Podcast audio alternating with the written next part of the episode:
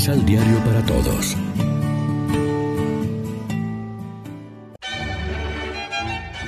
Proclamación del Santo Evangelio de nuestro Señor Jesucristo, según San Marcos. Jesús llegó en la barca al otro lado del lago y se quedó en la orilla porque mucha gente se juntó a su alrededor. En ese momento llegó un hombre llamado Jairo, que era uno de los jefes de la sinagoga. Cuando Jairo vio a Jesús, se inclinó hasta el suelo y le rogó, Mi hijita está a punto de morir. Por favor, venga usted a mi casa y ponga sus manos sobre ella para que se sane y pueda vivir.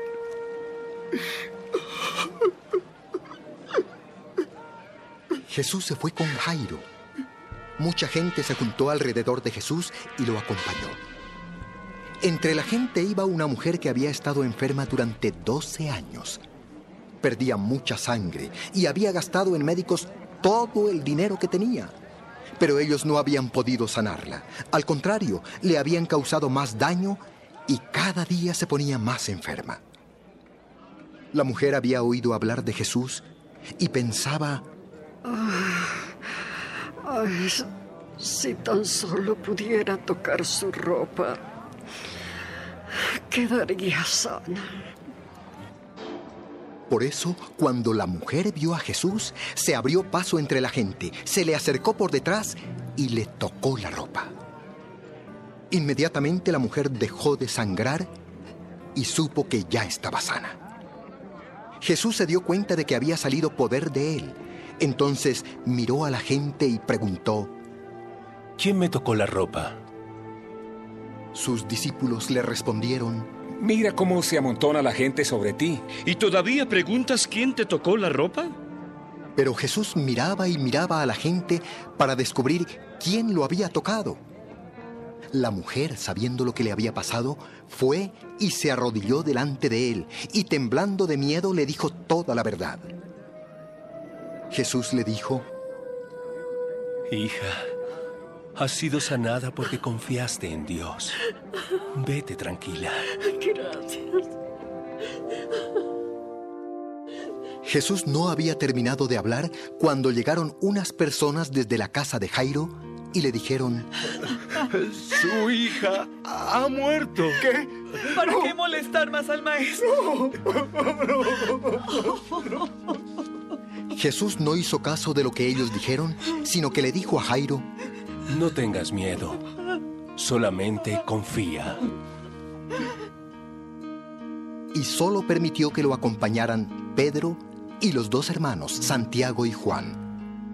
Cuando llegaron a la casa de Jairo, vieron que la gente lloraba y gritaba y hacía mucho alboroto.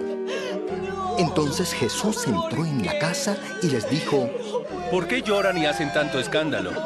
La niña no está muerta, solo está dormida. La gente se burló de Jesús. Entonces, él hizo que todos salieran de allí. Luego entró en el cuarto donde estaba la niña. Lo acompañaron los padres y tres de sus discípulos. Tomó de la mano a la niña y le dijo en idioma arameo, Talitá cum. eso quiere decir, niña, levántate. La niña que tenía 12 años se levantó en ese mismo instante y comenzó a caminar. Cuando la gente la vio, se quedó muy asombrada. Miren, vive. Pero Jesús ordenó que no le contaran a nadie lo que había pasado y después mandó que le dieran de comer a la niña. Lección Divina. Amigos, ¿qué tal? Hoy es martes 30 de enero y a esta hora nos alimentamos como siempre con el pan de la palabra que nos ofrece la liturgia. Creer en Jesús y en su autoridad sobre la naturaleza, la enfermedad y la muerte implica ser parte de una realidad en la que, como seres humanos, nos exponemos siempre de nuevo a su misterio que brota de su identidad como hijo de Dios, que se deja humillar hasta la muerte en la cruz para entregarse, vencedor de la muerte, a cada uno de nosotros y darnos su vida, su vida resucitada.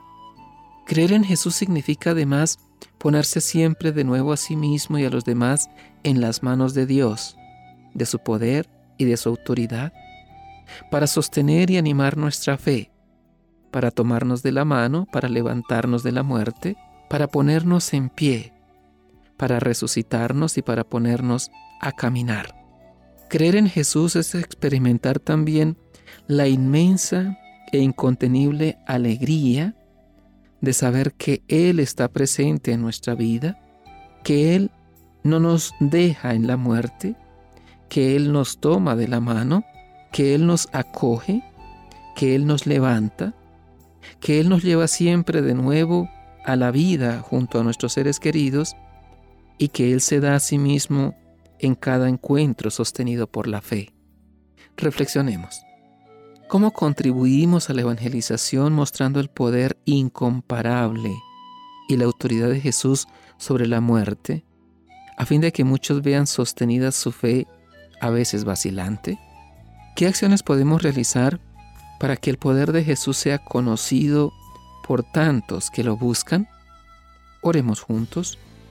Padre Santo, gracias por las palabras vivificadoras de Jesús, tu Hijo amado, porque ellas animan, sostienen y dan vigor no solo a nuestra fe, sino también a nuestra esperanza, y nos comprometen a vivir amando, dando vida, sosteniendo a quienes no ven la luz de la resurrección ni el poder de tu Espíritu Santo que los vivifica y que lo vivifica todo.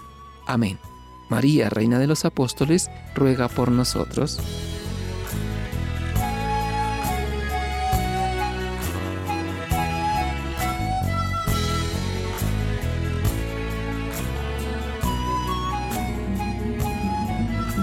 Complementa los ocho pasos de la Alexio Divina adquiriendo el emisal Pan de la Palabra en Librería San Pablo o distribuidores.